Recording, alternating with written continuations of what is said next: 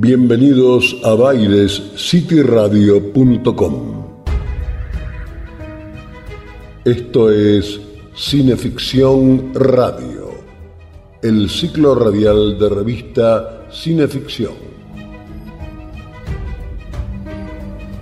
Los acompañaremos a lo largo de dos intensas horas en donde el cine de terror y la ciencia ficción irán juntos de la mano en la voz de su conductor, Darío Labia. Y su invitado especial, Chucho Fernández. Esto es Cineficción Radio.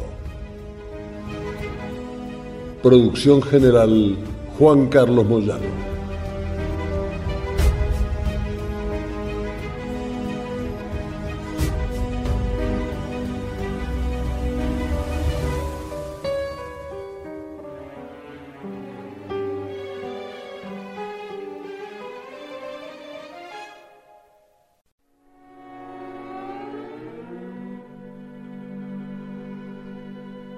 Uno de los grandes difusores de la historia del cine mexicano en idioma inglés es David Wilt, de quien tomamos un párrafo de su ensayo Monstruos y Enmascarados, capítulo mexicano de ese imprescriptible vademecum de Pete Toombs titulado Mondo Macabro, según la edición del Festival de Sitges de 2003. Aquellos que conocen el cine mexicano únicamente a través de las pocas producciones disponibles en el mercado internacional, se sorprenderán al descubrir que una auténtica industria cinematográfica floreció en México durante casi seis décadas, llegando a producir miles y miles de largometrajes de todos los géneros y estilos. Hubo un tiempo incluso en que México contó con su propio Star System y dominó el mercado en lengua española. Algunas de estas películas se asemejan mucho a las producciones de Hollywood, westerns musicales, dramas, comedias, con algunas variaciones y giros estrictamente locales. Y una de esas variaciones, agregamos nosotros, fue el horror mexicano. A fines de los años 30, cuando México supo conocer el apogeo de la radio, un programa de la emisora XCW saltó del éter primero a la historieta y luego a la pantalla cinematográfica.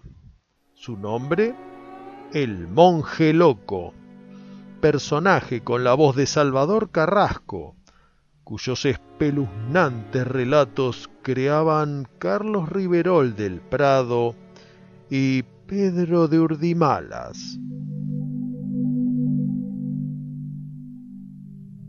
quién o qué es el monje loco.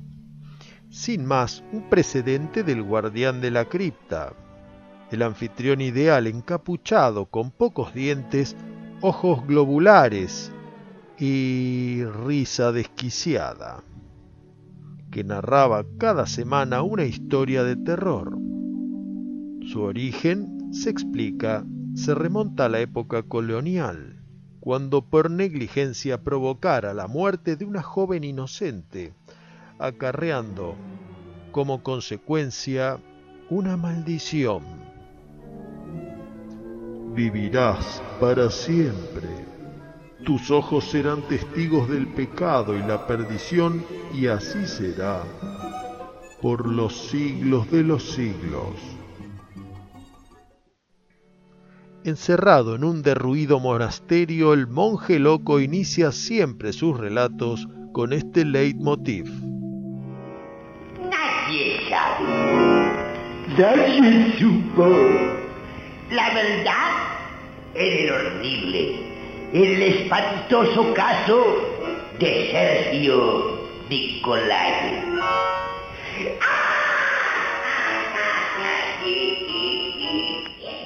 Y ya que hemos escuchado la introducción, esto nos obliga a evocar uno de los relatos del monje loco, como el que se publicó en 1967 en el número uno de la revista El monje loco, publicada por un subsello de editorial Novaro llamado Temporae. Los dejo con Chucho Fernández, que nos ofrecerá el relato completo Los hermanos siameses.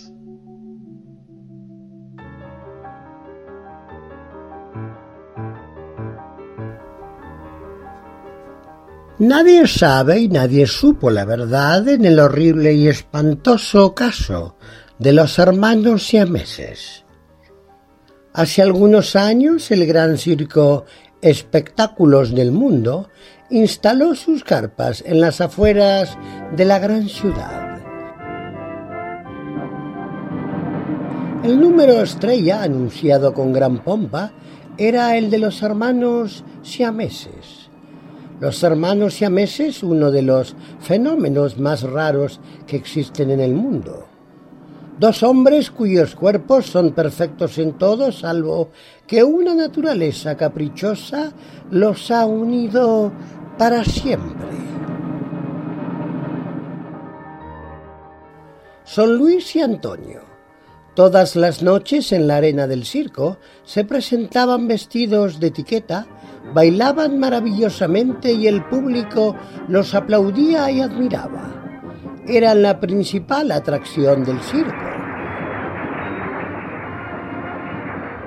Hasta que una noche el maestro de pista anunció una nueva figura, el faisán del aire, la trapecista más sorprendente del mundo, la bella Sonia. Luis, que era morboso, tenía malos instintos. En cambio, Antonio era todo bondad y ternura. Sonia causó una gran impresión en los pobres gemelos, pues ambos se enamoraron de la misma mujer. Una noche, luego de presenciar el acto de Sonia, Luis comentó a su hermano la idea de abandonar el espectáculo e invertir la cuantiosa fortuna que tenían ahorrada en una operación quirúrgica para separarlos. Antonio reaccionó y le preguntó desconcertado, ¿Estás loco? ¿Sabes lo que eso significa? La operación costaría la vida de uno de los dos. Era verdad, ya que ambos compartían el mismo hígado. Luis afirmó estar dispuesto para que el que viva sea libre, pero Antonio se negó, pues eso sería un crimen que él no estaba dispuesto a cometer.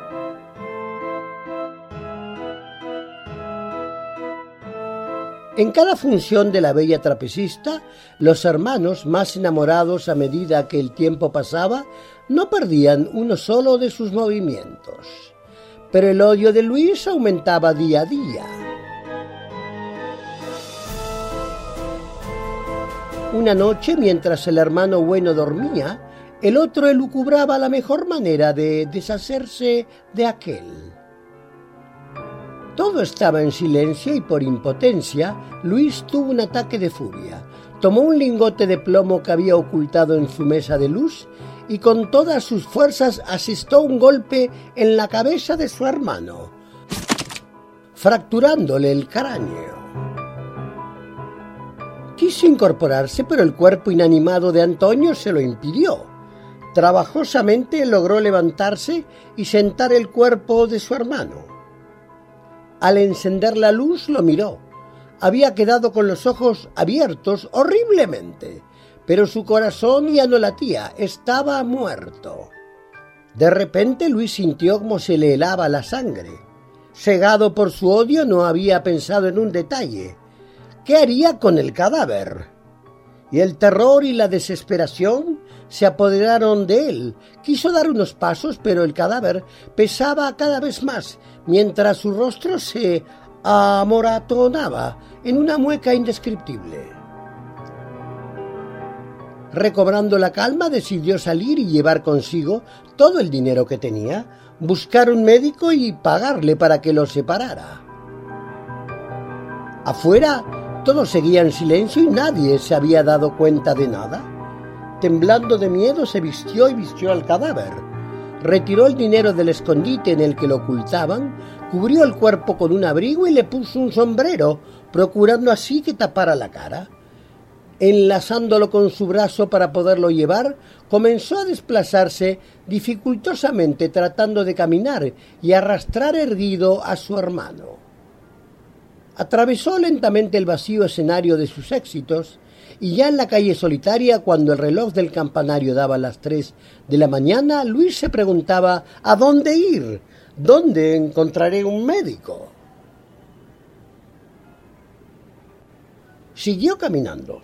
El cadáver pesaba cada vez más, más y más. Gruesas gotas de sudor bañaban el rostro de Luis. El llanto de la desesperación nublaba su vista. Por momentos el brazo con que enlazaba el cuerpo de Antonio se le adormecía.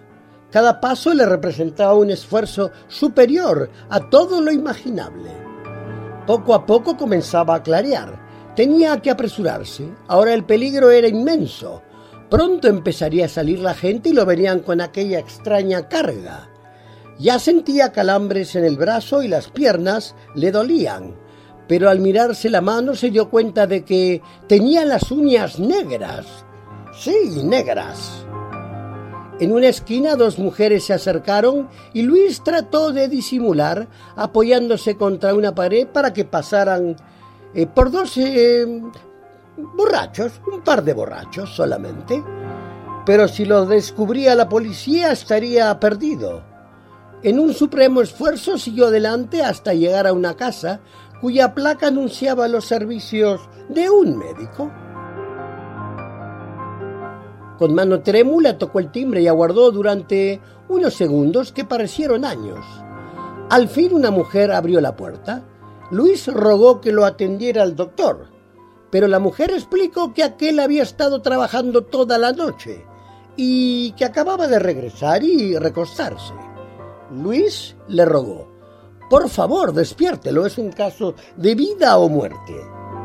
El médico que había escuchado todo ordenó a la mujer, hágalos pasar, los enfermos no pueden esperar. Los hizo pasar al consultorio y cuando Luis explicó que su hermano estaba muerto y que estaba unido a él, el médico retrocedió desconcertado. Sí, doctor, somos siameses. Necesito que nos separe de inmediato. Por favor. Rápidamente el doctor comenzó a trabajar. Recostó a los pacientes en una camilla, pero al examinarlos se horrorizó.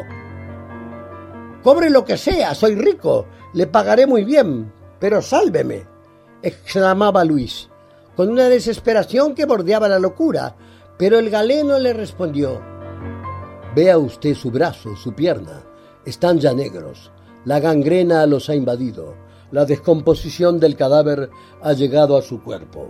Si logro separarlo, tendré que amputarle las extremidades. Luis profirió un grito espantoso, un alarido bestial.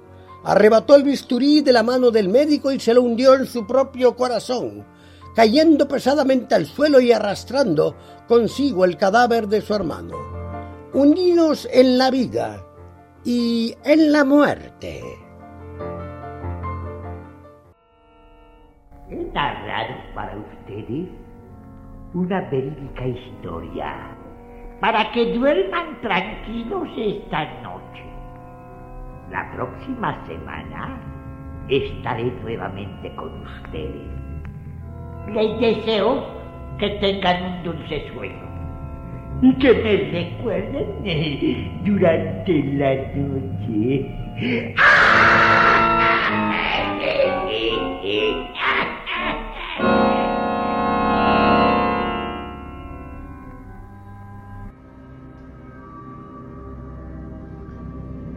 Y como esta noche la dedicamos al horror mexicano, nos espera una macabra hora y media que hemos bautizado Cineficción Radio.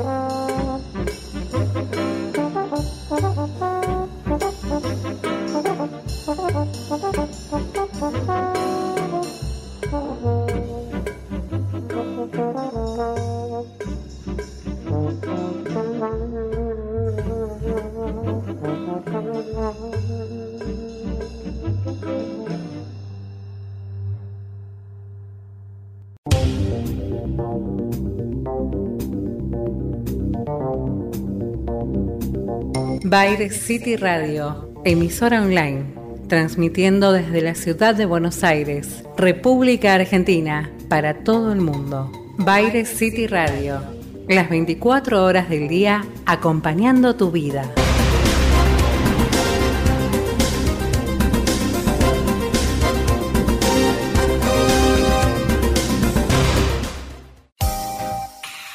Camauer Rental, estudio y fotografía, proveedor de técnica y elementos de última generación para el sector audiovisual. Avenida Niceto Vega 5617, Palermo, Hollywood. Camauer Rental. Contáctenos en info.camauer.com.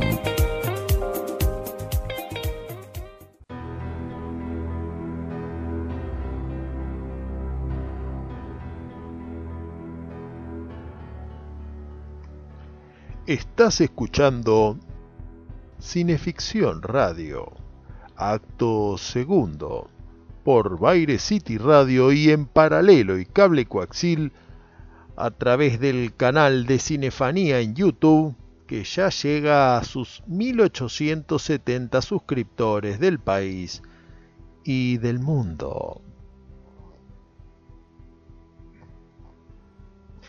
Hoy es una noche especial porque tenemos la temática de horror mexicano sugerida a través de un montón de oyentes que lo han lo han pedido en estos últimos meses, así que para no perder tiempo y ir directo al grano, tenemos que acometer con nuestras habituales parroquiales.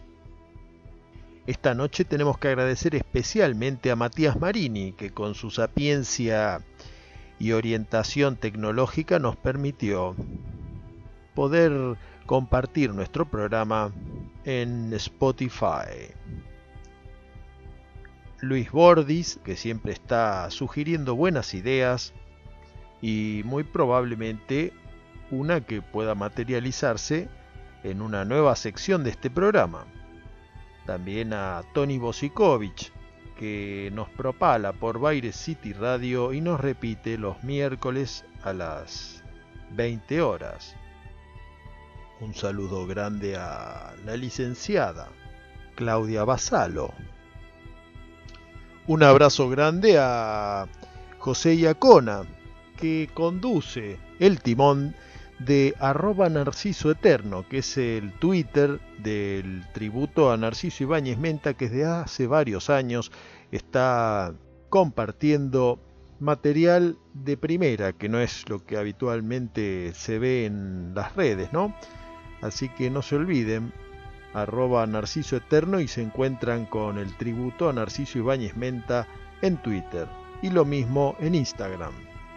Y hablando de José y Acona, tenemos que mencionar que la mejor manera de salvaguardar sus ideas es registrándolas y para ello lo más recomendable es hacerlo con los mejores y los mejores están en Estudio Iacona.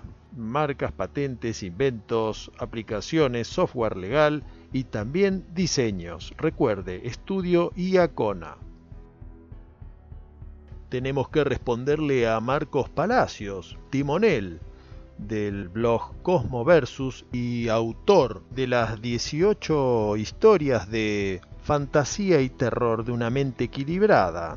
Marcos nos pregunta dónde está Juan Moyano, que siempre se lo menciona pero nunca aparece. Bueno, el señor Moyano está en su hemeroteca preparando próximas columnas y corrigiendo ya el nuevo número de cineficción lógicamente luego de festejar su cumpleaños. Así que feliz cumpleaños, querido hermano de la vida. Tenemos que saludar también a Fede Bimeyer y Santiago Dorrego, conductores de TN Tecno, que ahora pasaron a un nuevo horario. Están sábados 23.30. A Alexis Puig, que está de lunes a viernes a las 23 horas con Cultura Pop en Pop Radio.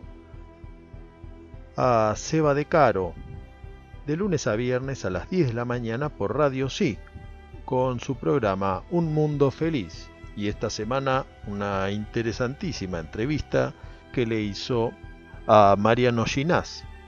a Marcelo Pocavida, que sigue con esa patriada, esa labor de amor llamada Body Bag, los viernes a las 21 horas por Chico Bomba Radio.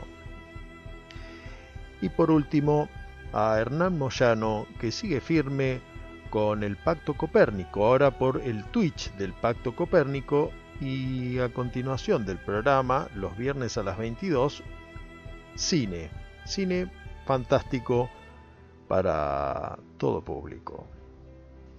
Quiero saludar a Chucho Fernández que en Historias Extraordinarias de Terror ha ofrecido tres interpretaciones maestras, La muerte retratada de Luciano Netti, Insomnio de Víctor Juan Guillot y El conductor de autobús de E. F. Benson. No se lo pierdan por el Twitch de Baires Radio HD los sábados a las 0 horas. Y ahora sí, es la hora del mashup de Pablo Canadé, nuestro adláter y amigo en las trincheras del libro de oro de Cinefanía, de la revista Cineficción y también de los álbumes de fichas de horror que usted puede hojear y solicitar a través de su blog oficial, que es pablocanadé.blogspot.com o bien a través de su fanpage en Facebook, que es Canadé Pablo. Esta noche Pablo nos presenta El libro de piedra, título fundamental del género, escrito y dirigido por Carlos Enrique Taboada en 1968, protagonizado por la excepcional tucumana Marga López y el inmortal Joaquín Cordero. Y como singular maridaje para el libro de piedra, Pablo eligió Voces de Ross Ballard.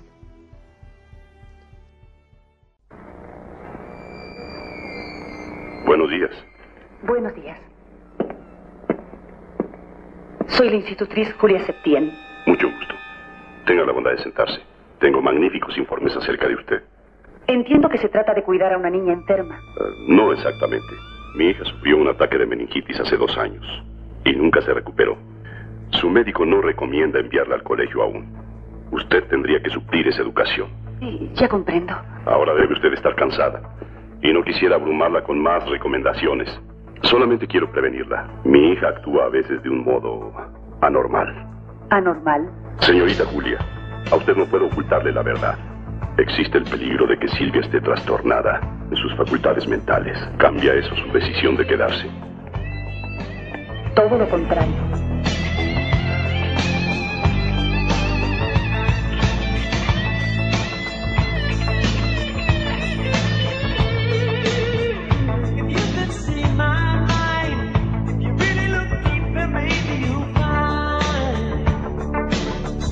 Silvia, ¿quién eres?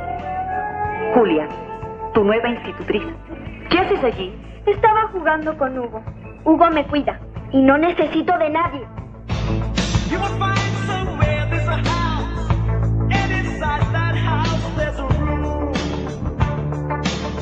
¿Un niño? Sí, Silvia me contó de un amiguito que juega con ella y... Ah, no haga usted caso, es una mentira. Ojalá pueda usted hacer algo por esa criatura, señorita. Trataré, Paulina.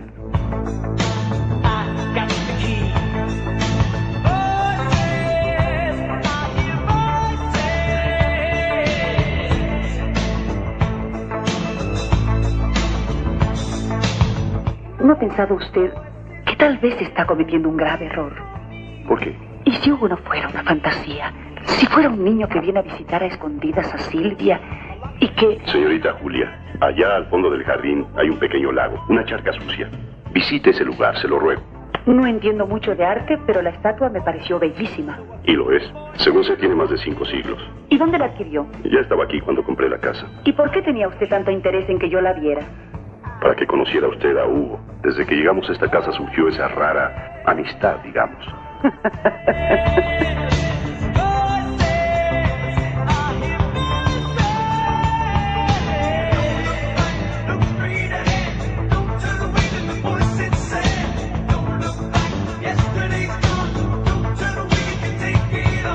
Cuando las niñas hablan con sus muñecas, saben que no están vivas. Por supuesto. Y a Silvia le pasa lo mismo. Desgraciadamente no. Y ella misma se lo demostrará muy pronto. Muy pronto todos vamos a creer en la existencia de Hugo. ¿Le atribuye usted pensamientos perversos? Ella es perversa. Realmente estoy asustada. Incluso he llegado a creer que he visto a ese niño.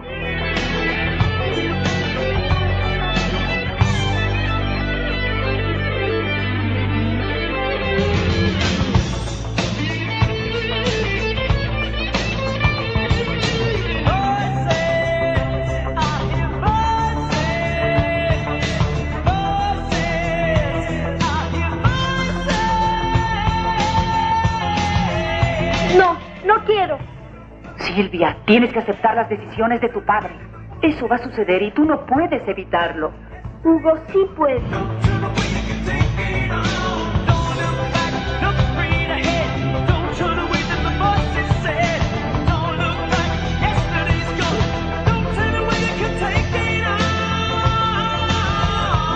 Hace muchos años yo tuve una hija como tú y la perdí. ¿Sabes? Me gustaría tener un amigo así. Se lo diré. Hugo lo puede todo, ¿verdad? Aquí había alguien más. Se lo aseguro. Alguien que no es de este mundo. ¿Desde cuándo ocurren cosas anormales en esta casa? Desde que vino la niña Silvia. Pura casualidad. ¿Lo ve? Él también tiene miedo de creerlo. Todos sabemos que la niña está loca. Se divierte haciendo cosas perversas. Los médicos pueden opinar lo que quieran, pero ella no está loca. Está embrujada. Canta, Hugo. Hugo, canta. no, Hugo, no. Todo esto es muy extraño. Ya sé cuál es tu juego. Y no me vas a asustar nunca más. ¿Lo oyes? No sabemos, señor. Oímos un grito allá en el fondo. La señora Mariana no está en su cuarto. Ni la niña Silvia tampoco.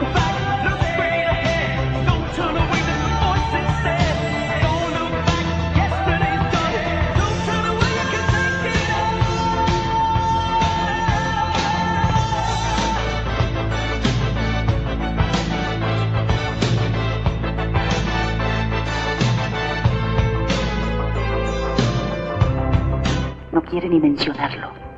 Pero yo sé que fue ella.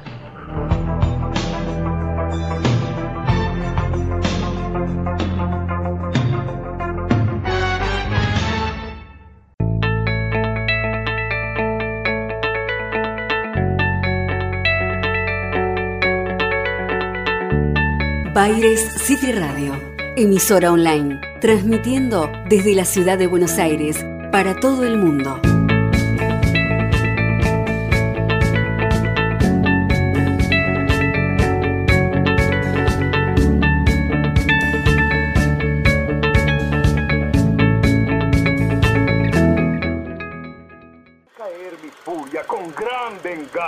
Y terrible ira Cineficción. sobre los que intenten envenenar y destruir a mis hermanos. Domingos, entre las 20 y las 22. Soy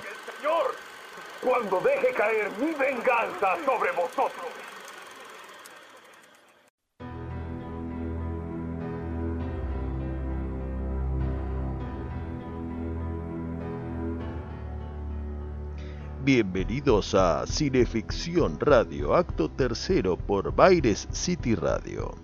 Recién, Pablo Canadé nos presentaba en sensible y expresivo mashup El libro de piedra, segundo largometraje terrorífico de Carlos Enrique Taboada, el realizador mexicano que hoy en día se reverencia como figura descollante del horror del país hermano pero es injusto soslayar su anterior opus cinematográfico, realizado en 1967 y estrenado con el título de Hasta el viento tiene miedo. Un momento, que estoy escuchando unos rumores.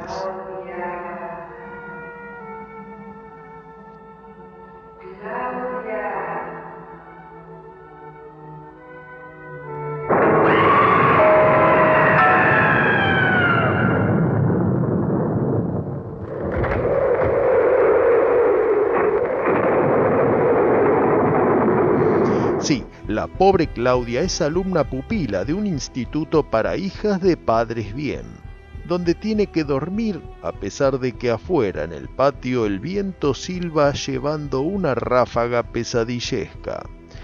¿Qué es lo que sueña Claudia? Fue horrible. Estaba en un lugar oscuro y, y había una escalera altísima. Alguien me llamaba desde arriba. Subí y llegué a una especie de desván. Ahí estaba ella, balanceándose en el aire, ahorcada. ¿No sería bueno preguntarle a Silvia? Ella sabe interpretar los sueños. Ha leído a Freud. Por eso está loca. A mí me dijo que yo tenía una frustración sexual. ¿Y no? Mensa. Las alumnas lo tienen claro. La bruja es la señorita Bernarda, la directora del colegio, cuyas estrictas órdenes deben cumplirse a rajatabla o de lo contrario... Ninguna de ustedes ignoraba que hay una prohibición terminante de subir a esa torre. Por lo tanto, no aceptaré disculpas. Yo fui quien animó a las muchachas, señorita. Lo tendré en cuenta. Pero cada quien es responsable de sus actos. Se han hecho acreedoras a un castigo severo. Y he resuelto que todas permanezcan en el colegio durante las vacaciones. Pero mis papás van a venir por mí pasado mañana. Yo me encargaré de explicarles lo ocurrido. Ellos comprenderán. Pero señorita... No acostumbro discutir con las alumnas. Eso es todo. Pueden retirarse. ¿Qué secreto oculta esa torre? ¿Proviene de garganta humana ese llamado opresivo? Una noche, de nuevo castigada por el viento sibilante, Claudia sale al parque y es seguida por sus dos amigas en un cuadro que inevitablemente nos recuerda un capítulo de la novela Drácula, cuando Lucy es la que se pasea sonámbula y Mina la que acude en su ayuda. ¿A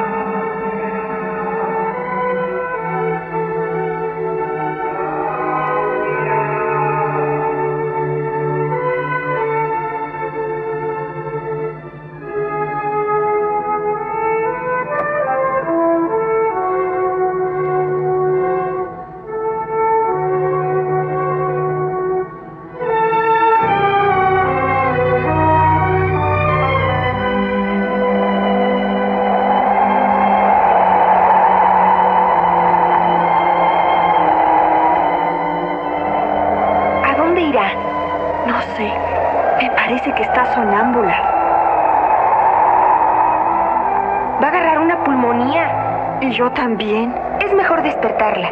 Sí, pero con cuidado. Dicen que pueden morirse. ¿Quién es? ¿O quién fue Andrea? Sin duda la preceptora algo debe saber. Usted sí sabe quién es ella, ¿verdad? Por supuesto. Una, una antigua alumna del colegio. Andrea Ferrán. Pero está muerta. ¿Cómo lo sabes? Porque es la misma que yo soñé ahorcada. En la torre. Tonterías. No quiero hablar más de esto. Tienen diez minutos para entrar a clase.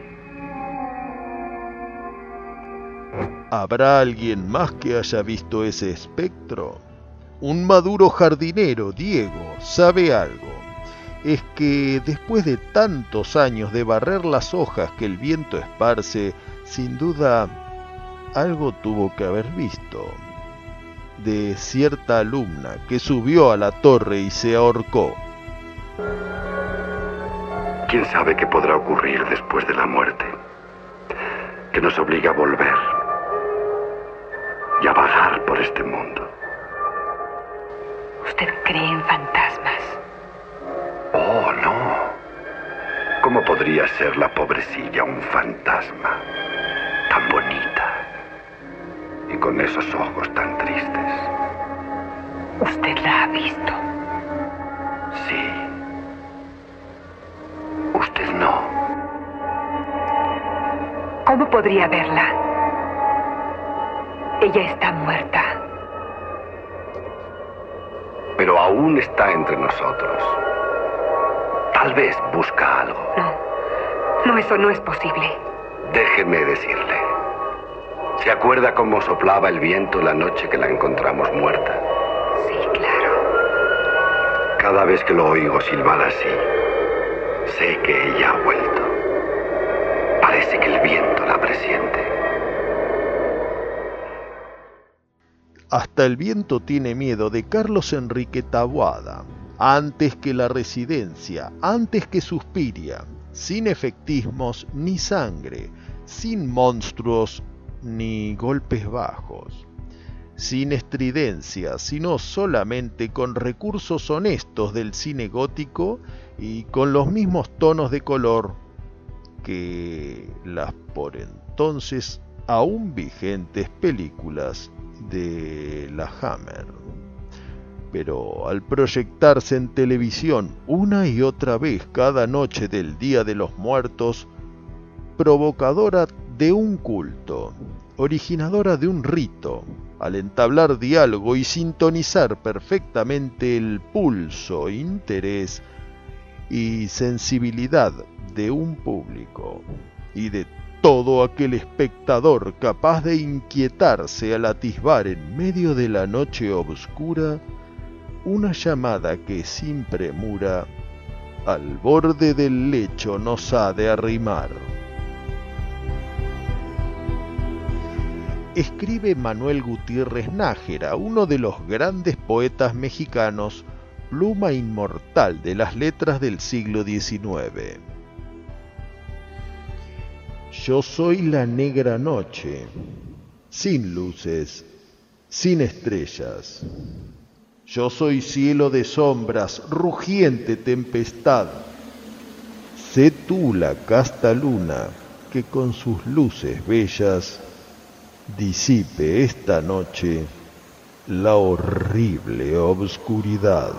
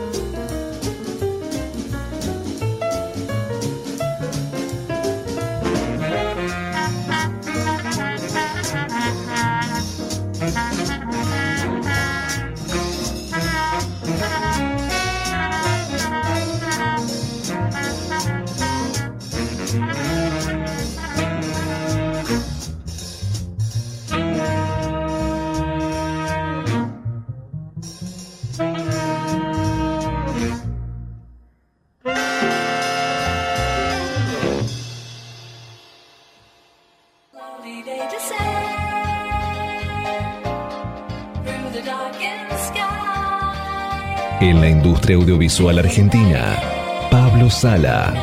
Música original y diseño de sonido para todo tipo de films. Pablo Sala. Contactanos en música arroba pablosala.com.ar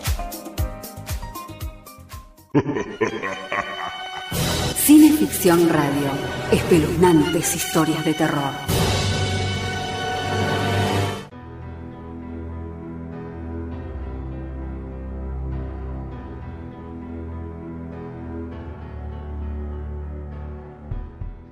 Esto es Cineficción Radio, acto cuarto, por Baire City Radio.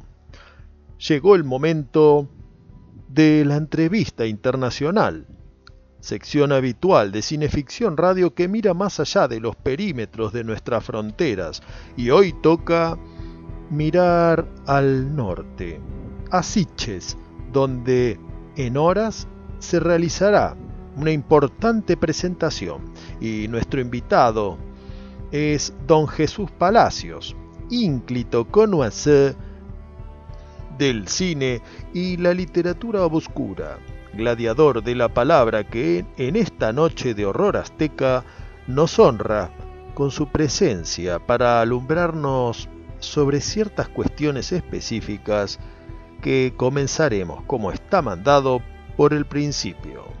Querido Jesús, ¿cómo fue tu primer encuentro con el horror mexicano? Bueno, pues eh, tengo que hacer mucha, mucha, mucha memoria para intentar recordar cuál fue mi primer encuentro con el horror mexicano. Mexicano. Eh, realmente, posiblemente, posiblemente fuera en alguna matinal infantil de las que ofrecían algunos de los eh, colegios parroquiales de, mi barrio. En concreto, quiero recordar que debió ser una de aquellas típicas películas de, Santo Enmascarado de Plata eh, o alguna por el estilo, creo que contra los invasores extraterrestres, en, como decía, una matinal del Colegio San Viator, que era un colegio al que yo no asistía como alumno, pero varios de mis eh, vecinos, varios de mis amigos del barrio sí que, sí que iban a este colegio y eh, gracias a ellos yo podía ir también los domingos por la mañana, creo que era, a estas sesiones de cine matinal. Y fue yo creo que mi primer encuentro con, el horror mexicano fue precisamente en, esa, en esa sesión en la que, si digo, como digo, si no recuerdo mal, era el santo contra los invasores extraterrestres o algo por el estilo. En las últimas décadas, la opinión del cine fantástico mexicano ha estado signada por el prejuicio y la subestimación, mucho de lo cual proviene de la presencia de los titanes del deporte de Pancracio y comediantes de nombres irrisorios enquistados en los elencos. ¿Qué opinión tienes del Mad Mex y del cine de luchadores?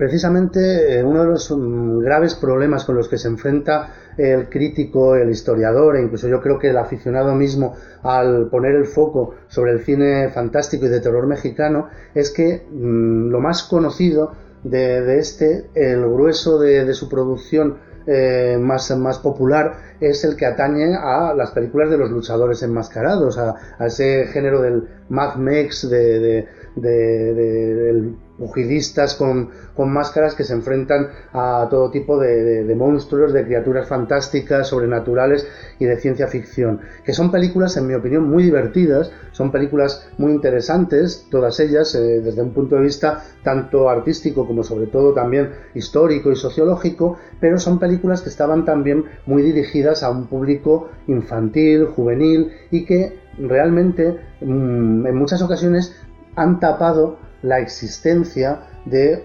otra línea de cine de terror gótico mexicano en la que participaban generalmente muchos de los mismos directores, de los mismos productores, guionistas e incluso actores, pero que eh, estaba enfocada a un público más adulto y estaba enfocada realmente a crear películas góticas de terror asustante, eh, basadas en los grandes mitos del terror eh, americano de la Universal, pero también en temáticas pues como la magia negra, rescatando elementos también del propio folclore y de las tradiciones eh, mexicanas, tanto coloniales como precolombinas, como el mito de la llorona, como los, los ritos, eh, los sacrificios humanos aztecas, las momias eh, de, precolombinas, etcétera, y que son películas, muchas de ellas cinematográficamente excelsas y muchas de ellas con un nivel artístico y con, un nivel profesional comparable, si no superior al de la producción de fantaterror típica de la serie B americana o de mm, países pues como España, Italia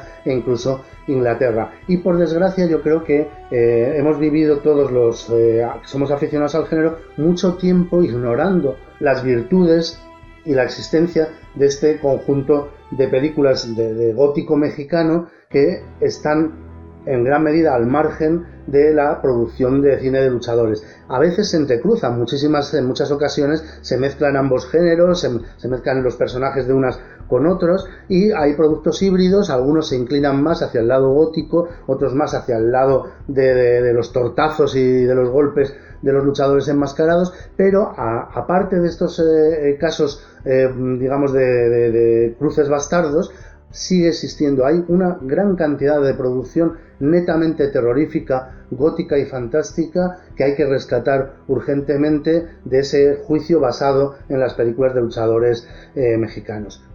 ¿Cuáles son las perlas del horror mexicano que recomendarías a nuestros oyentes? Hay joyas ocultas dentro del cine fantástico y de terror mexicano que, como decía antes, están a la altura de, cualquier producción del género que se nos ocurra de los años 40 o 50, incluso muy por encima. Yo destacaría, por ejemplo, dos películas de uno de los eh, grandes profesionales del cine de género mexicano, Chano Urueta. Por un lado, La Bruja, de 1900 54 y por otro la posterior El espejo de la bruja. Son dos películas góticas absolutamente fascinantes con muchísima influencia del cine alemán fantástico de entreguerras, de, ese eh, blanco y negro expresionista y de los mitos que maneja. Son, son películas eh, que tienen también eh, una serie de, elementos característicos propios en, cómo mezcla distintos elementos de, los eh, personajes del terror literario y cinematográfico, cómo mezcla distintos géneros también, el, criminal con la brujería, con lo gótico,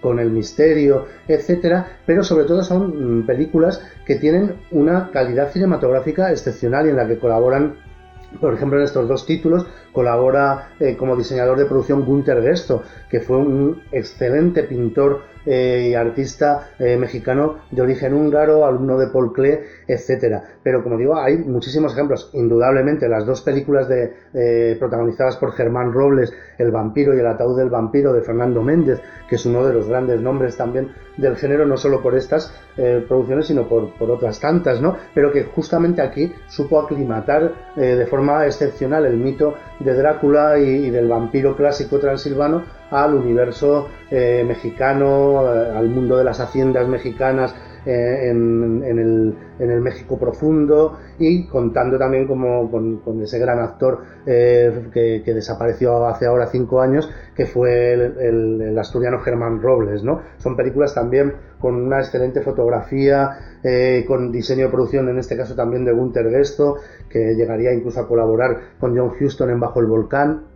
En fin, son dos títulos que no tienen nada que envidiar a la mayor parte del cine de vampiros de, serie B de los años 50 y 60 y que además influyeron mucho también a su vez en la manera en que, por ejemplo, la Hammer y Christopher Lee enfocarían el personaje de Drácula.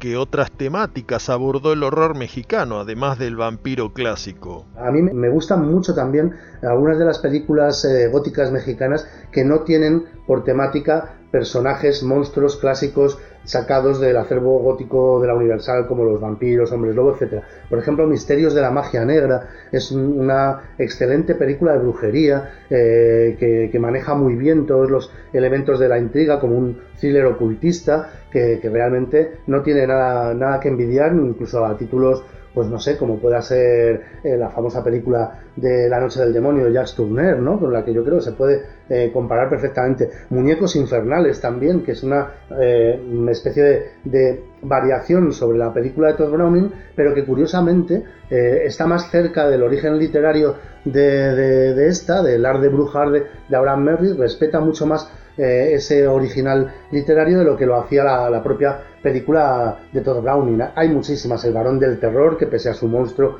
completamente delirante, o quizá gracias a ello, es una película muy bien resuelta y con una atmósfera increíble, una película que marcó la infancia de, Guillermo del Toro, que, que no para de hablar de ella, ¿no? Eh, en fin, Misterios de Ultratumba, hay, como digo, muchísimos títulos, eh, las varias versiones de, de, La Llorona, en especial la del año 1900 59.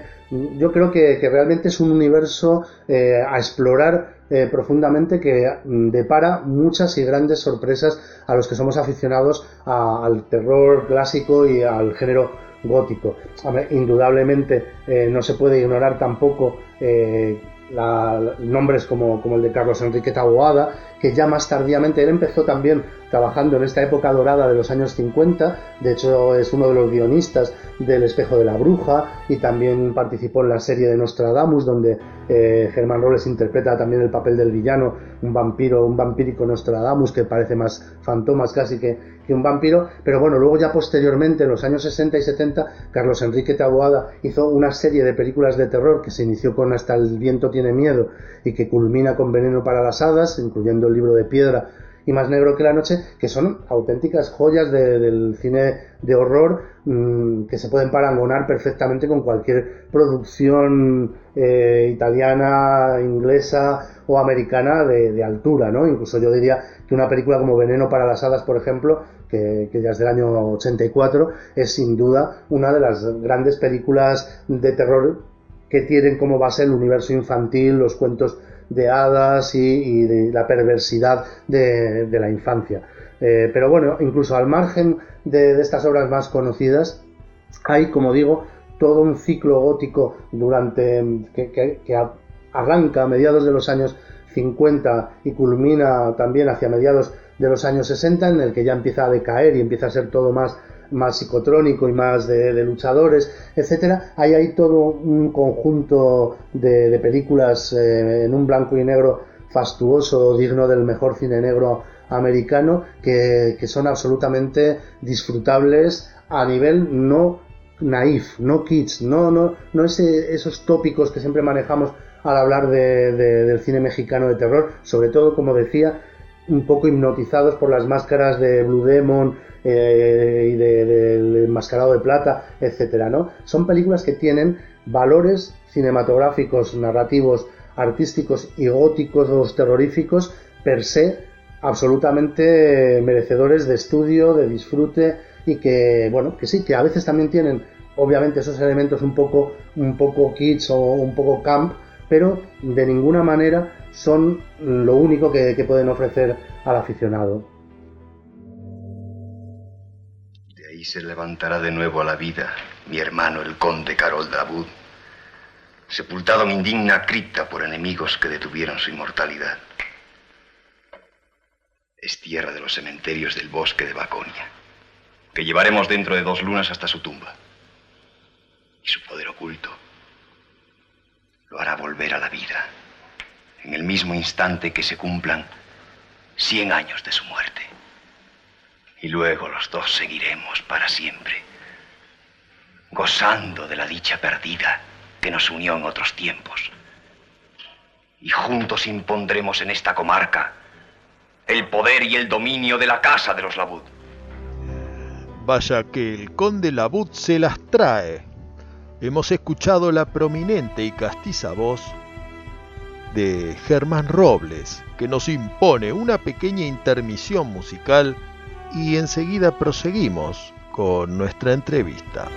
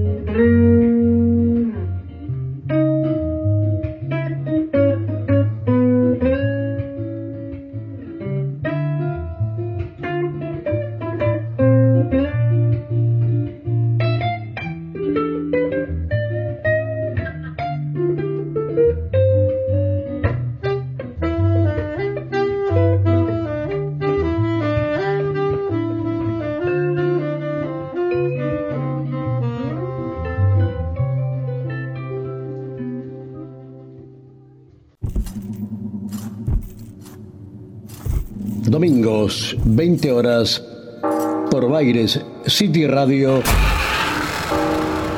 Cineficción Radio. Sorprendentes historias de terror. De la mano de Darío Labia y Chucho Fernández. En vivo por bairescityradio.com.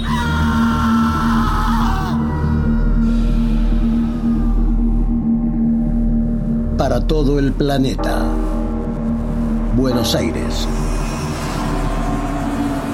Argentina. Desconfía, maestro. Él dijo que se irá mañana. Y si miente y se queda, entonces morirá esa misma noche. ¿Y Marta? Marta. Ella será de los nuestros a la segunda vez que su sangre penetre en mi cuerpo. Y luego así quedará por los siglos de los siglos, sedienta de su propia sangre, buscándola inútilmente noche a noche, en otros cuerpos, como lo manda nuestro destino, como lo haces tú, como lo hago yo y como debemos hacerlo todos, los que como nosotros estamos detenidos en ese extraño puente que hay entre el final de la vida y el comienzo de la muerte. Seguimos en Cineficción Radio, acto cuarto, segundo canto. Recién era Germán Robles en El vampiro, recitando los memorables diálogos escritos por Ramón Obón. ¡Apa! ¡Hijo de la gran pucha! Es- espere, que espanto al murciélago con el escobillón. Ahora sí, volvemos con nuestro amigo Jesús Palacios. ¿Cómo fue la génesis de Amordiscos, tu volumen dedicado a este actor, el inmortal Germán Robles? Puedo decir que en parte yo mm, he descubierto este, este universo del gótico mexicano al margen de los luchadores gracias al encargo de escribir el libro eh, Amordiscos, la, la vida de Germán Robles, el, el vampiro español en México, ¿no? Porque fue gracias a, la idea de, editar este volumen como me sumergí en, esa época, no solo en las películas que protagonizó o en las que participó Germán Robles, sino en las de todos sus contemporáneos, donde había también otros personajes procedentes del exilio español, como, como el director Miguel Moraita, que hizo también excelentes películas de, de vampiros, eh, o, bueno, actrices y actores como Rubén Rojo, que era eh, uno de los galanes ¿no? de, de, la época, y, y el hijo de Mercedes Pinto, la gran escritora canaria que, escribió la novela Él, que sirvió a su vez para la película Buñuel, etcétera, etcétera. Y esto fue gracias sobre todo a que evidentemente eh, la Semana Negra de Gijón en el año 2007 aproximadamente eh, me encargó eh, absolutamente con, todo mi beneplácito y, y, mi interés que escribiera un libro en homenaje a Germán Robles porque Germán Robles había estado el año anterior, el 2006, presente en la Semana Negra de Gijón, pero no por ser él un gran actor eh, mexicano y por haber protagonizado numerosas películas de terror, haber sido el vampiro mexicano por excelencia y haber también interpretado pues un montón de, thrillers, series de televisión, eh, actor de doblaje, etcétera, sino porque él había estado para hablar de su padre, el gran artista re republicano Germán Horacio, que después de la guerra civil se tuvo que exiliar a México y al que se le dedicó una, una exposición de, de, sus dibujos, ¿no?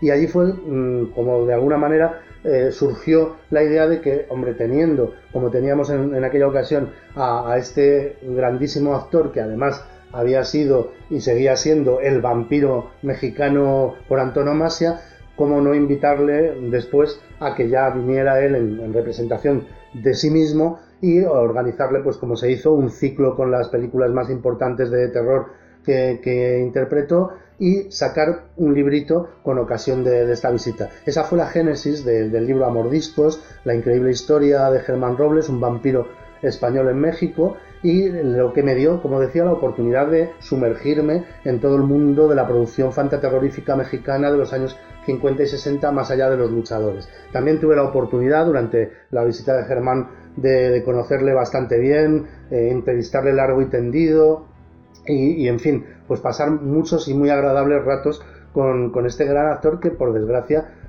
de alguna manera había sido prácticamente olvidado en, su país de origen, que es España, aunque debo decir que gracias a la Semana Negra de Gijón pues se le dio el, el homenaje debido.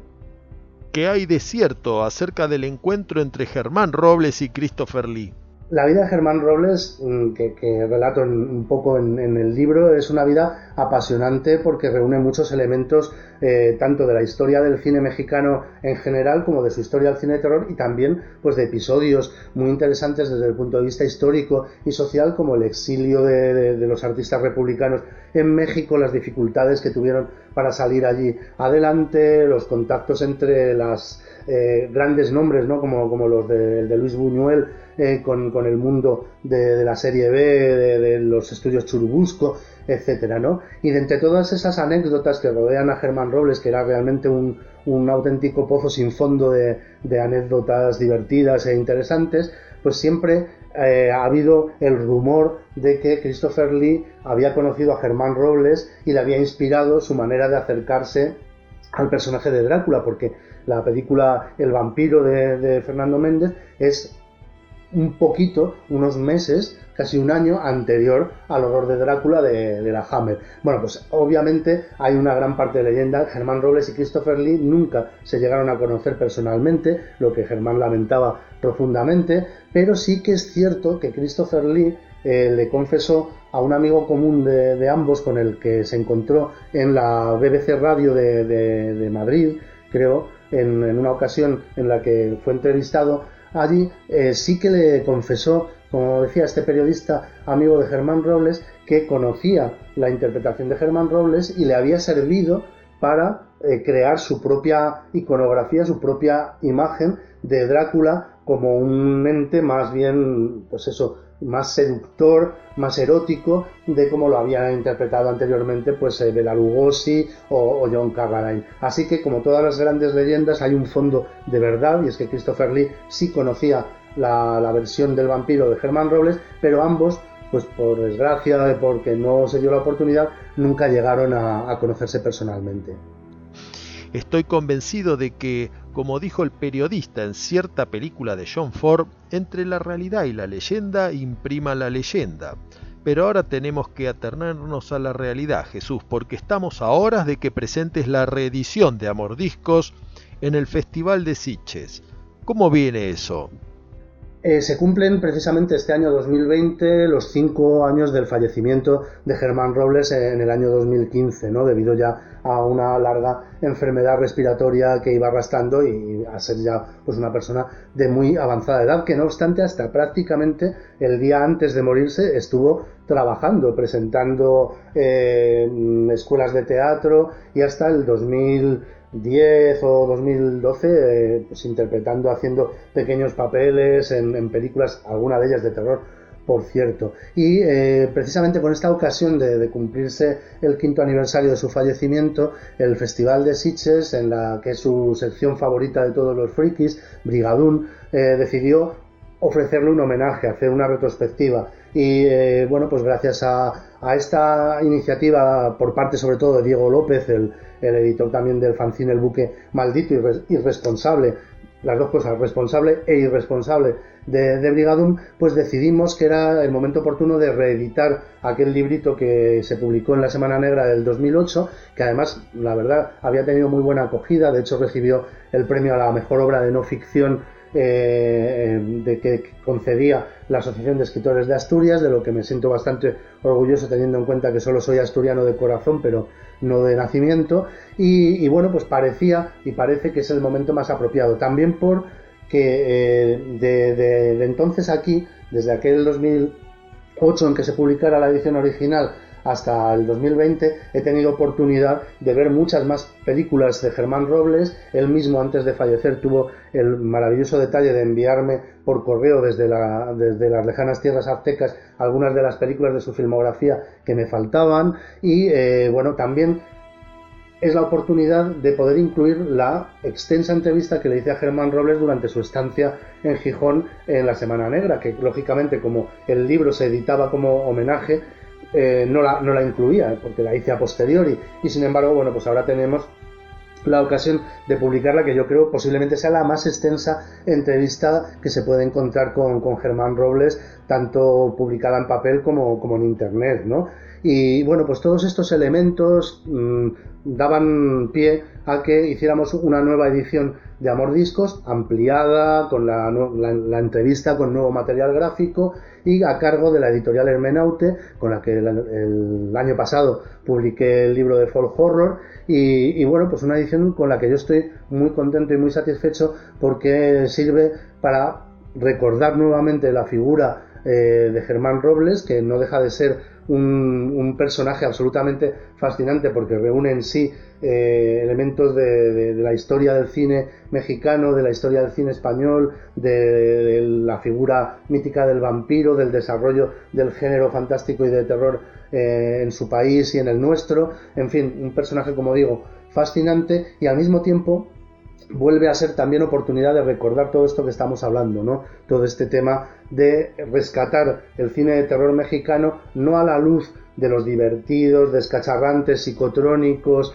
naif, absurdos luchadores mexicanos, sino de todas las muy buenas películas que se hicieron de terror gótico en, en México durante los años 50 y 60. Así que bueno, pronto, el 12 de octubre en concreto, se presentará, si el virus no lo impide, el libro la nueva edición de Amor Discos en el Brigadún del Festival de Sitges y después lógicamente pues el libro se distribuirá en, en, todos los centros de venta habituales y espero que tengamos también oportunidad de presentarlo después en el Festival de Gijón que al fin y al cabo es la patria chica de Germán Robles.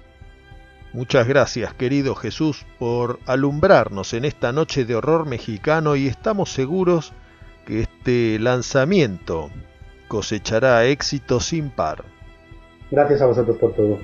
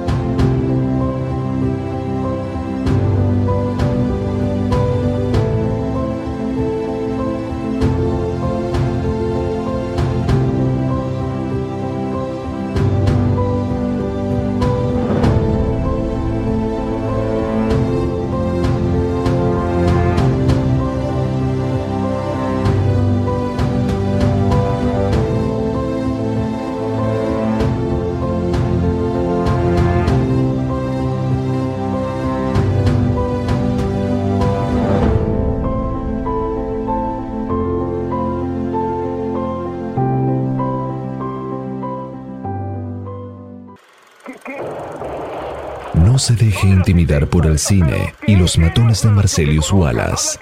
Cineficción, para estar bien informado y esquivar todas las balas. Para adquirir cineficción, consulte en cinefanía.com.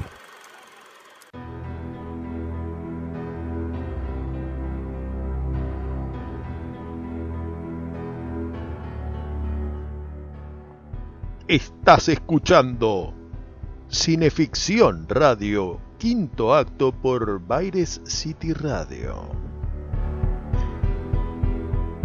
Uno de los requisitos que identifican aquellos relatos e historias de la cultura popular vernácula que trascienden y asumen rango universal es la mutabilidad. Uno de esos mitos es el de la llorona. Es curioso que en Hollywood el horror comenzó en 1931 con el estreno de Drácula, cuya remake en 1958 por Hammer Phelps volvió a hacer girar la rueda del género. México, más cercano geográficamente a Hollywood, acompañó ambos movimientos con sendas películas de La Llorona realizadas, una en 1933 y la otra en 1959, casi en consonancia con los clásicos de Universal y Hammer. Ahora estamos en la década del 60 y un actor, el increíble Abel Salazar, funda ABSA, productora dedicada expresamente al cine de horror y western, con ínfimos presupuestos, pero máximas aspiraciones. La maldición de la Llorona es un melodrama de terror entre tres personajes encerrados en un castillo umbroso al que se suman una chica y su maduro esposo, para ser hackeados por la llorona. Veámosla en acción. Todo en esta casa nos está poniendo nerviosos. Tengo miedo. ¿Qué ha sido eso? Parece una mujer.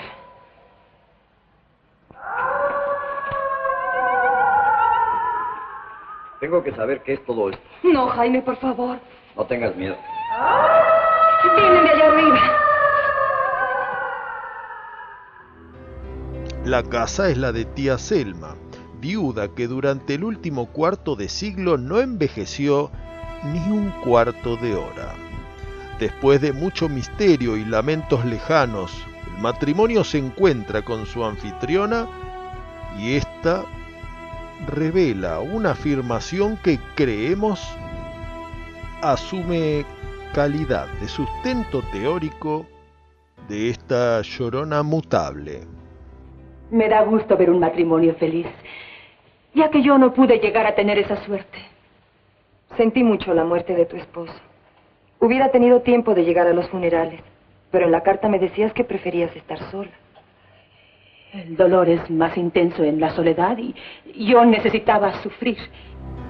Pero, ¿qué es lo que vincula a esta mujer con la llorona?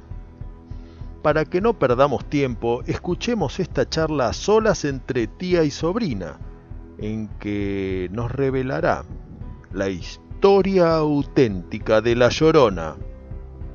En el tiempo de la colonia, una mujer conmovió a toda la gente con su terrible poder. Ella, Doña Marina, la llorona.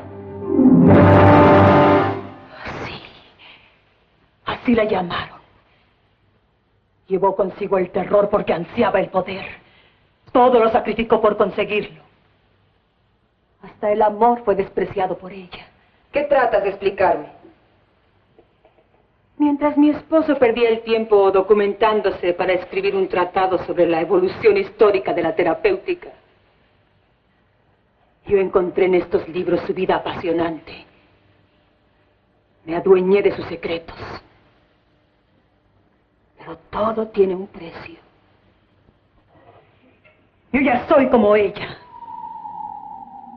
Renuncié a todos los bienes del mundo, destruí el amor y aniquilé cuanto significara el bien. Pero tengo el poder y tendré más y más. Gracias a ti. ¿Cómo sigue la cosa? ¿A quién pertenecen esos lamentos asordinados?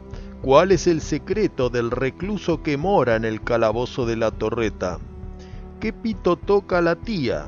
Y hablando de tías, veamos qué es exactamente lo que trama. Mírala. En el mundo de los mortales, todo tiene su comienzo y su fin. En nuestro mundo, nada empieza ni acaba. Mírala. De ella recibí su legado. Soy tan poderosa como lo fue ella. Y lo seré más cuando regrese a la vida. No quería que descubrieras mi secreto hasta el momento oportuno. Y ese momento ha llegado. ¿Qué quieres decir? Ella no ha muerto. ¡Estás loca! Un tribunal la condenó a morir. Pero yo he ido alimentando su inmortalidad con la sangre de los descendientes de los que formaron ese tribunal.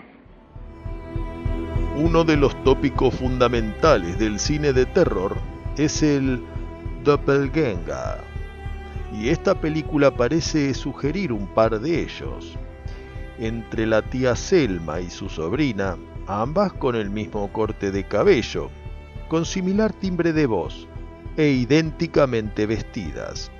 En tren de comparaciones es difícil no percibir un juego similar al que ocurre entre Drácula recibiendo a su huésped Harker. Pero aquí los roles están asumidos por dos mujeres, con lo cual el film cobra carácter de pionero en algo llamado perspectiva de géneros.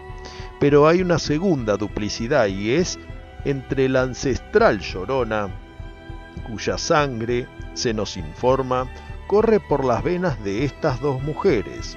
Así que veamos qué sustancioso soliloquio tendrá lugar entre la llorona y la tía Selma.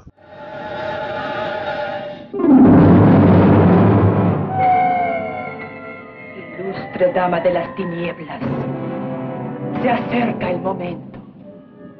Pronto resurgirás de la nada y volverás a la vida para conferirme la omnipotencia que tanto he deseado. Esa es tu misión y habrás de cumplirla. Maldición ha caído sobre ella, la menor de mi dinastía. Y ella será quien te devuelva el ser cuando suene la última campanada de la medianoche.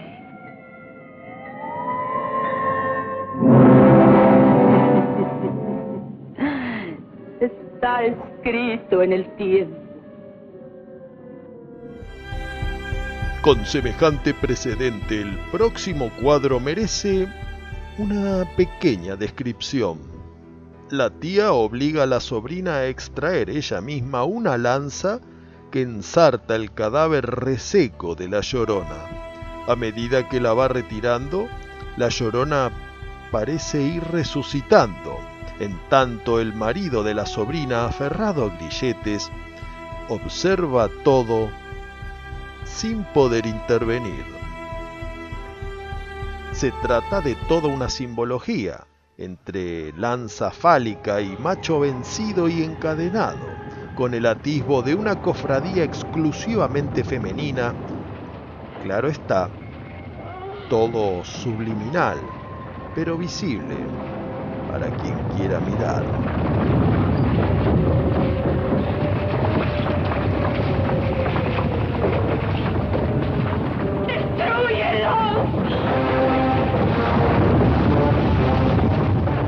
Como se puede ver, está todo servido para una gran noche de terror en la que no falta ni uno de los ingredientes habituales del género.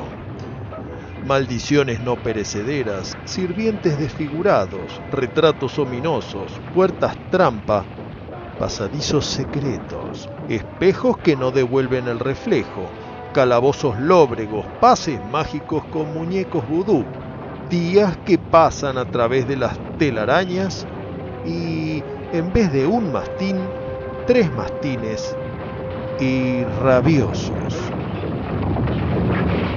Esto y algo más es lo que nos depara la maldición de la llorona, que según nos recuerda David Wilt, sería la última película de terror producida por ABSA.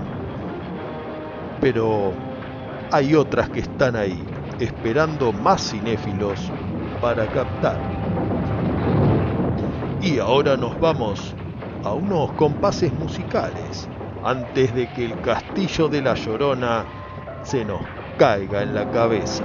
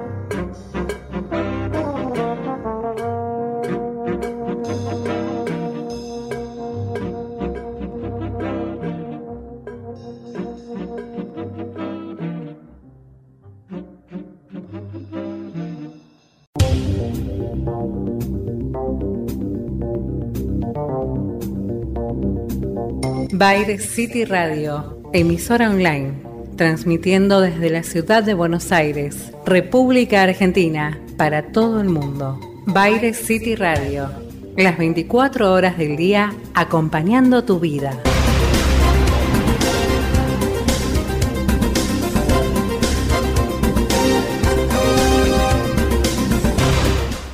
Caer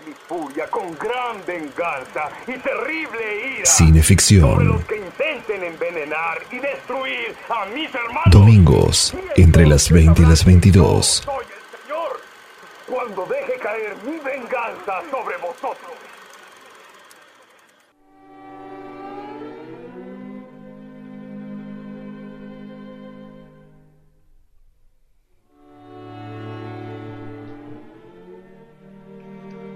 ¿Por qué temer los años si tienes la hermosura?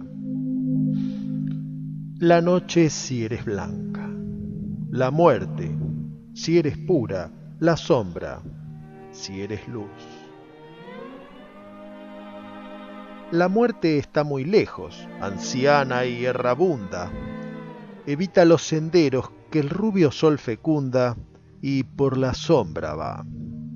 Camina sobre nieve, por rutas silenciosas, huyendo de los astros y huyendo de las rosas.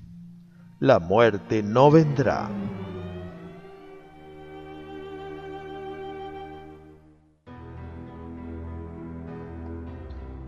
Suena Cineficción Radio, último acto por Baire City Radio.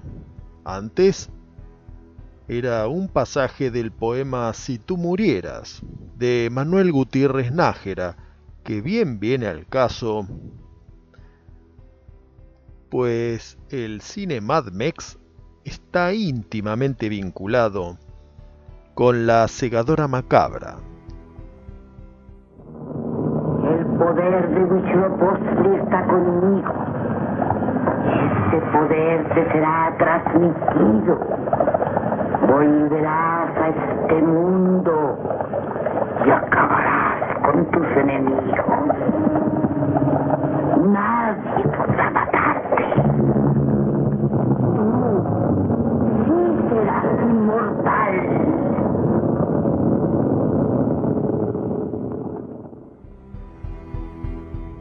Una madre resucita a su hijo muerto en el cadalso, pero no se conforma con tenerlo vivo, sino que lo muta en monstruo aberrado de bestiales proporciones en pos de cumplimentar la venganza del ahorcado.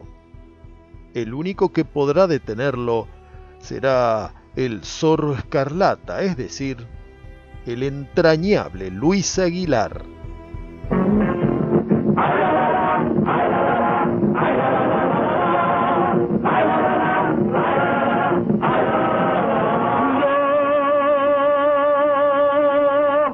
Yo soy el aventurero, el mundo me importa poco. Cuando una mujer me gusta, me gusta a pesar de todo. Me gustan las altas y las chaparritas, las flacas, las gordas y las chiquititas. Me encantan las chatas de caras bonitas, me gustan las güeras que no sean celosas. Me encantan las chatas, pocos resbalosos que tengan hermanos, que no sean celosos, que tengan sus novios caras de babosos.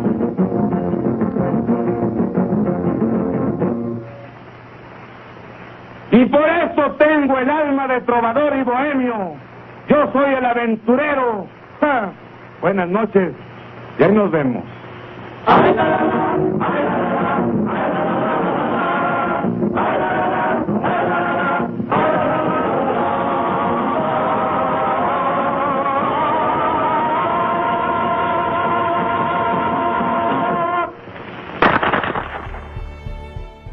Un sucesor suyo será el jinete de la muerte, es decir, el gran Andrés García, que se topa cara a cara con la esquelética igualadora que lo llevará a su nueva morada.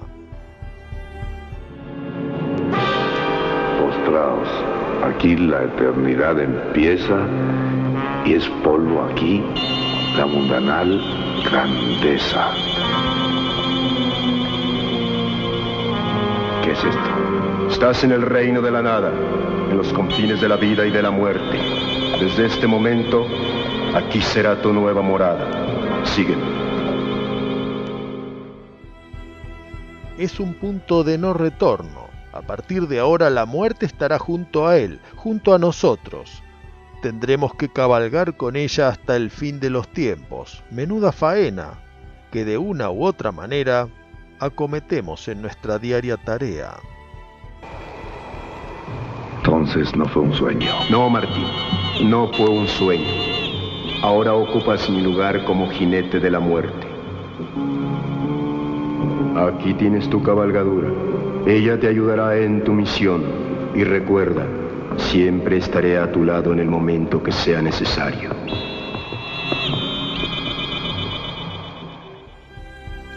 Y la muerte es lo que separa a dos hermanitos.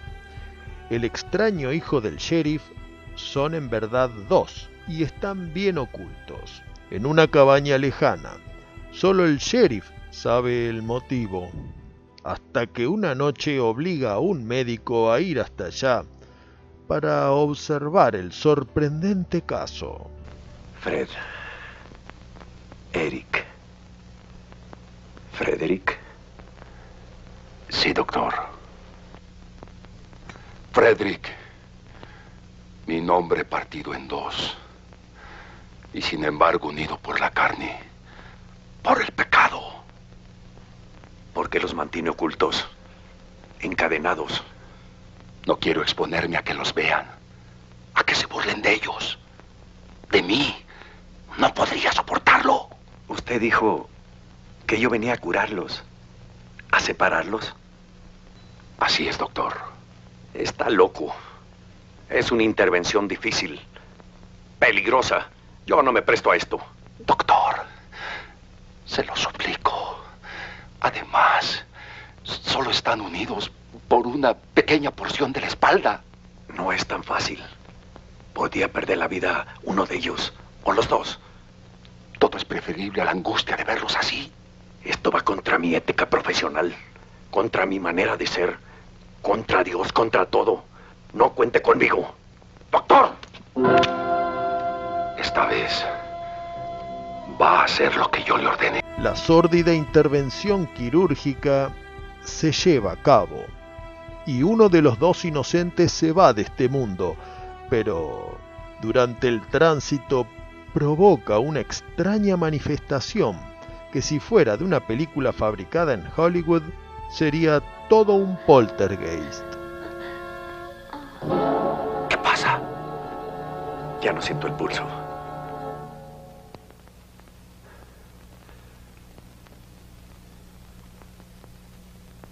Dios nos perdone.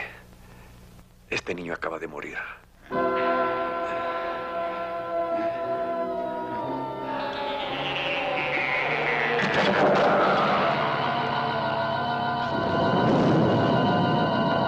Hemos tocado los tres vértices del escaleno Mad Mex, es decir, la música, el charro y el horror.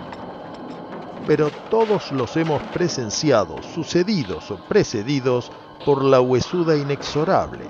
Ustedes dirán, pero eso está presente en todas las películas del planeta. Sí, pero ninguna lo naturaliza tanto como el cine mexicano. A lo sumo, el expresionismo alemán, pero no durante tantas décadas consecutivas. Así que, si quieren saber algo más del horror mexicano, cuenta se darán del viaje sin retorno que será.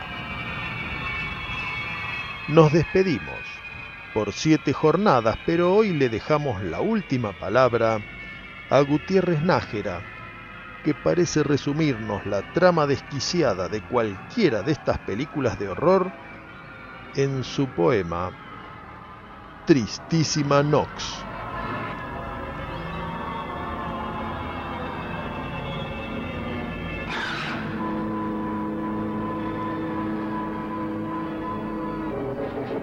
La noche es formidable. Hay en su seno formas extrañas, voces misteriosas. Es la muerte aparente de los seres, es la vida profunda de las cosas. Dios deja errar lo malo y lo deforme en las sombras nocturnas. De su encierro salen fieras, brujas y malvados. En el dormido campo ladra el perro, maulla el gato negro en los tejados. Choque de escobas en el aire azotan las malévolas brujas y clamores de dolientes espíritus que flotan como cuerpos de niebla entre las flores.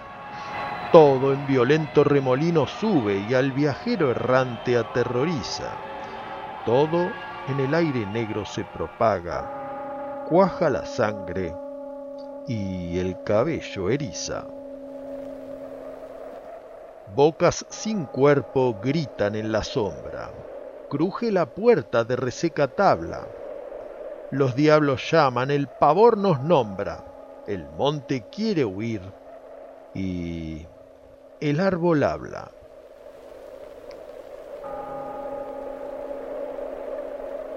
En medio de la horrible pesadilla trazan a veces los traviesos duendes grotesca historia, lances inconexos, figuras que parecen retratadas en espejos convexos, como frisos de ñomos que entrelazan canijas piernas, en tumulto cruzan enanos retozones que se abrazan y en el aire sus miembros desmenuzan. Ata nuestra garganta férreo nudo y entre el bullicio de la turba loca sentimos del murciélago velludo las repugnantes alas en la boca.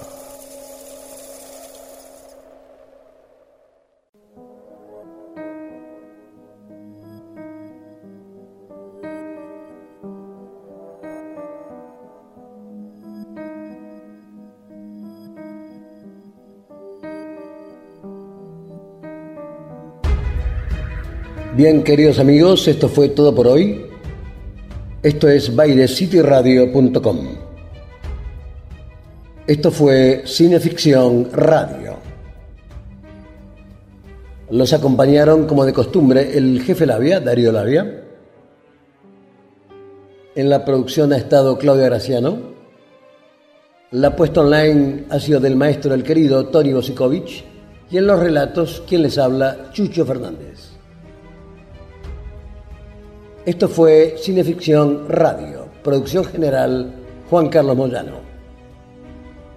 Nos volveremos a encontrar el próximo domingo entre las 20 y 22 horas por aquí por bairescityradio.com. Será hasta entonces. Buenas noches. Fuera de línea. Gracias.